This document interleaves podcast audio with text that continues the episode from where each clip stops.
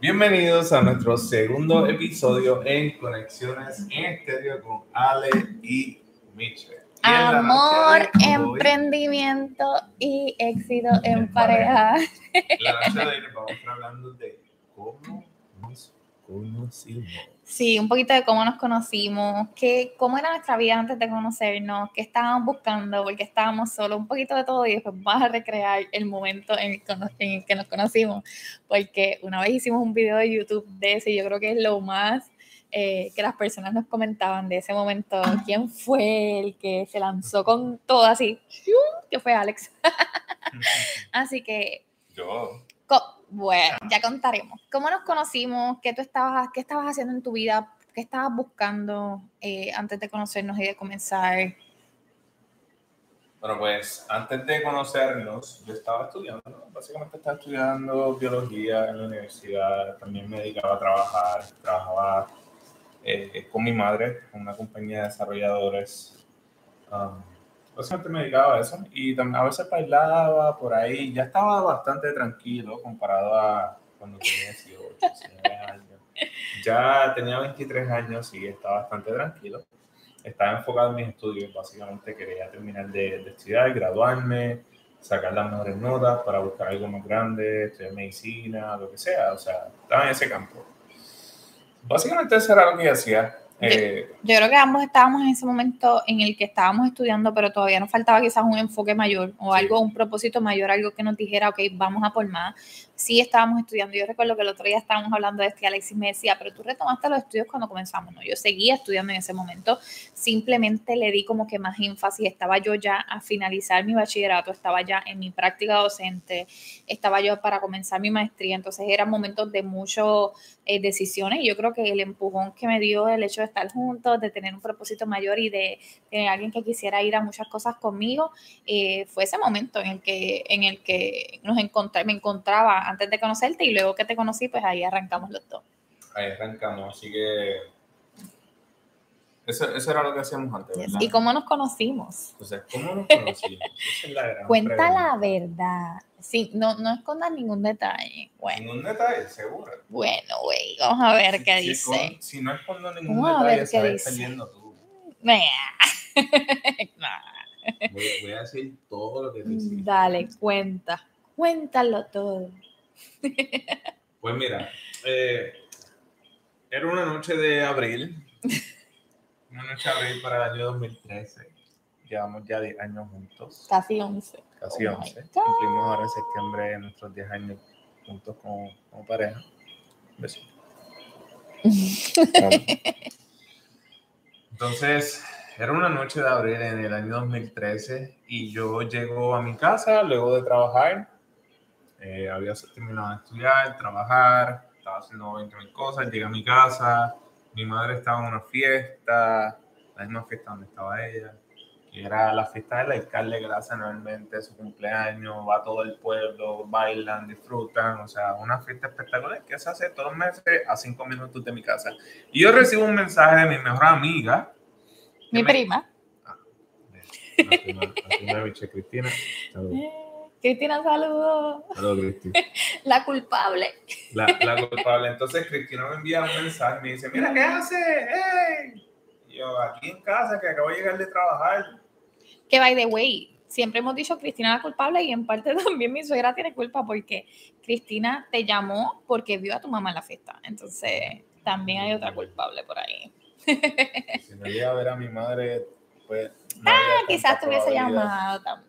¿Quién quita? Ya era tarde, ya era tarde. ya era tarde. Pero ella lo llama para que baile con él. Este es el propósito. Ella lo llama, Claro. mira, estoy en esta fiesta para que vengas a bailar salsa porque él bailaba salsa. Bailarín, claro, bailarín de salsa, su mejor amigo, nos pasamos para arriba y para abajo. La fiesta era a cinco minutos de mi casa, mi madre estaba ahí, estaba Michelle, que parece que eso era un tipo de trampa. para nada.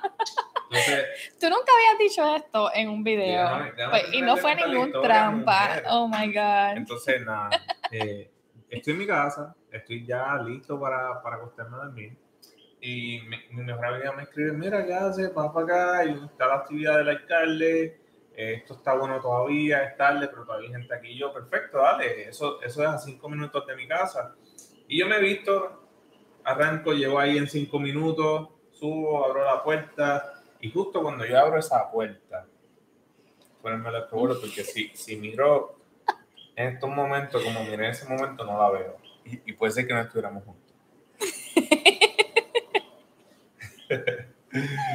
Entonces, yo abro la puerta y lo primero que veo es un traje azul, turquesa.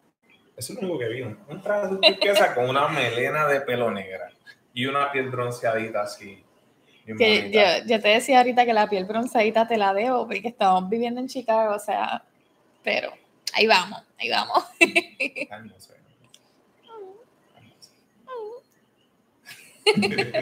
Diez años después todavía me pasma cada vez que hace la historia. Pues nada, lo, lo, primero que veo es eso. Y pues yo iba a bailar, yo iba a bailar con mi amiga, mi amiga no me acuerdo dónde la dejé. Cristina, perdón, se me olvidé aquí. Entonces, nada, ahí llego y, y, la veo a ella, pero veo que está al lado de mi mejor amigo. Yo, ay, Cristina, ¿cómo tú estás? ¿Cómo tú estás? Eh, ¿qué, qué buena está la fiesta. Esta fiesta está espectacular. y le pregunto, mira, ¿quién es ella? Eh, Vamos a hacer un paréntesis. Yo conozco a Alexis de toda la vida. Quizás él no sabe qué, para que sigas con la historia, pero esto es un paréntesis. Yo conozco, nosotros vivimos, yo en la calle 4, él en la calle 5, mejor amigo de mi prima, vecino de mi prima de toda la vida. O sea, nos conocemos, pero él no sabía quién, qué prima de, de Cristina era yo. Había muchas primas de Cristina, pero deja que él deje de hacer el ruido. Había muchas primas de Cristina, somos 13 primos, pero hay un solo mejor amigo de Cristina. Entonces, yo soy casi cinco años mayor que Alexis, tomen el dato, casi cinco años mayor que Alexis, así que yo sí sabía quién era él. Toda mi familia lo conoce, pero él quizás no sabía qué prima de Cristina era yo. Entonces sigue con la historia. Uf, me tuve que refrescar porque me, me estaba calentando ya demasiado. Ay, Dios mío. pues nada, yo le pregunto a mi mejor amiga, mira, ¿quién es? Que, o sea, yo nunca he visto algo tan hermoso en mi vida. Ay, Dios, qué show. Qué show. Esa es mi prima Michelle. Te la presento y yo, pues claro, no te preocupes que yo me voy a presentar. Y yo voy por ahí, voy donde ella, le digo, mira, ¿quieres bailar? Pusieron ahí una salsita, aproveché, aproveché la señal de Dios y la cogí y nos fuimos a bailar una canción en la cual yo soy experto en bailar salsa, entonces Ay, yo le hice, obviamente no soy de ese tipo de hombre que las pone a bailar ahí a lo loco, porque obviamente yo veo hasta dónde puede llegar y yo la, ¿verdad? la trato como se debe. Con delicadeza. Con delicadeza, una vueltita sencilla, a ver hasta dónde ella llegaba. Y me encantó porque su nivel de salsa era bastante avanzado, bastante avanzado. Me gustó cómo se dejaba llevar, su aroma, su pelo, su, Ay, su olor. Y... Yo estaba probablemente ya sudada en ese momento, así que era mi olor bien natural. y nada, eh, bailamos, eh, me encantó todo de ella y una vez se acaba la canción. Él nunca cuenta la parte que después de que bailamos, me sacaron a bailar merengue, amistades que habíamos ido a bailar y él me jaló, me raptó de mano. Literalmente sale que estar bailando con un muchacho merengue y que él vaya y me jale en medio de la canción y siga bailando conmigo. Eso hizo. Eso hizo él eh, permiso, ding, ding, ding, y yo. Ahí yo dije, claro. oh, oh, aquí hay interés. Claro, claro. Uno no, no puede, Marcando territorio. Sí, uno no puede tampoco prestar las cosas o, o darlas a probar, ¿entender? No. Si, si tú quieres algo tuyo, es como si tú estuvieras comiendo, dieras comida a otra a probar y que tú. No. Ya. Es que comiste tu comida y el otro que busque la de él, que la compre. si puede. Y nada, eh, pues como ella dice, ella está bailando, yo la cogí, ven para acá otra vez y empezó a hablar con ella y le dice, mira, le dije, ven acá. Eh, así me, me pegué. Utilicé técnicas de venta que yo nunca había utilizado, pero que siempre han estado innatas en mí. Entonces yo le dije, eh, ya tú me viste bailando, ya tú me viste, te quedaste impresionada conmigo cuando entraste, eso lo puedo ver en tu, en tu ojo. Eh, yo estudio, yo trabajo, tengo lo mío, tengo mi carro. Él se vendió. Yo soy atleta. Así mismo, así Eh, mismo, en la barra, en plena yo- barra, así vendiéndose. Yo soy un hombre saludable, no hago cosas malas, soy un hombre serio. Eh, yo quiero que tú sepas que yo estoy aquí para ti. estoy aquí para ti, lo que tú quieras de mí, yo te lo voy a dar. Así mismo. ¿Y qué tú crees? ¿Funcionó o no funcionó? ¿Qué tú crees después de 10 años funciona? Escuchen bien, ¿funcionó o no funciona? Mira, de verdad que él se vendió, pero full. Pero para mí era súper, como que, yo lo, te lo decía ahorita, no es que era como que friendzone ni nada, pero era como que, ok, este es Alexis, el mejor, o sea, yo, sabía de él de toda su vida, desde chiquitito. Entonces, pues era lo cool de que toda mi familia lo conocía, pero a la misma vez era como que, ¿is this happening? Así que estuvimos como unos días, eso fue el 27, siempre, siempre discutimos que si es el 27 o el 28 de abril, y como el 3 o el 4 me invitaste a cenar ya y me invitó a cenar mexicano y después a un sitio en el viejo San Juan a bailar salsa, o sea, cosas que a mí me encantaban. En un sitio súper oscurito, súper cool, el viejo San Juan, bien cultural. Y pues ahí fue que pasó el primer beso, fue. una semana después. El primer El beso primer fue beso. en barriga, Ajá, bailando salsa. un miércoles. Bailando salsa. Pues eso fue sábado domingo que nos conocimos y el miércoles. Ya rápido, Rápido. Antes, antes de que te fueras de viaje. Sí, porque yo me iba de viaje, entonces yo creo que eso nos llevaba así como a joradito. ¿Y qué más antes de cerrar Pero es este? importante, es importante. Esto es un consejo para los chicos que estén comenzando a salir con alguna chica, que estén buscando pareja. Esto es un consejo, escuchar, escúchenlo bien. Cuando usted esté comenzando a conocer a una persona, que usted esté interesado y que tú sabes que la persona también está interesada en ti, porque si, si te das cuenta que la persona no está interesada en ti, tú no puedes indagar ahí, ok, tú no puedes obligar a nadie. Pero, si tú sabes que hay interés de dos partes, no le dejes saber que tú estás desesperado. O sea, no, o sea, no estés desesperado por la persona. Simplemente confía en ti. Tienes que estar seguro de, de quién tú eres también, seguro de que todo va a estar bien, que, que Dios va a dejar todo ahí perfecto para que cuando llegue el momento exacto y preciso, pues las cosas se den. Pero no te desesperes porque las otras personas pueden oler, ¿verdad? Ya ha podido oler si estaba desesperado. ¿Tú puedes oler si estaba desesperado? Yes. No, porque como te digo, hiciste muchas cosas que a mí me gustaban. Él se encargó de hacer todo lo que a mí me gustaba. Iba a Walmart compraba pintas de mantecado y estábamos hasta las 2 de la mañana hablando.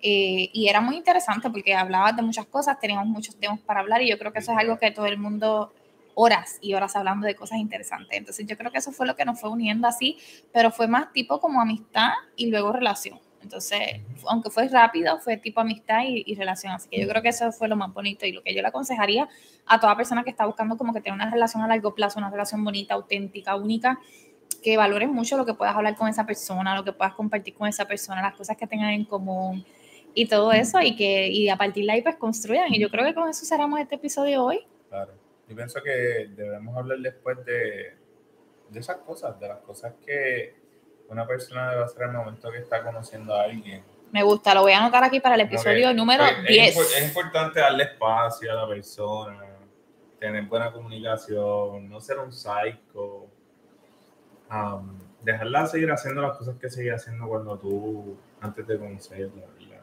Yes. Y no, no mejorar las cosas. Si las cosas van bien, eso va a llegar. Yes, yes, Nuestro primer yes. beso fue una semana después casi. y nos hicimos el novio. Wow. Un par de meses después. Cinco meses. Something like that, sí. Mayo, junio, julio, agosto, septiembre, cinco meses después.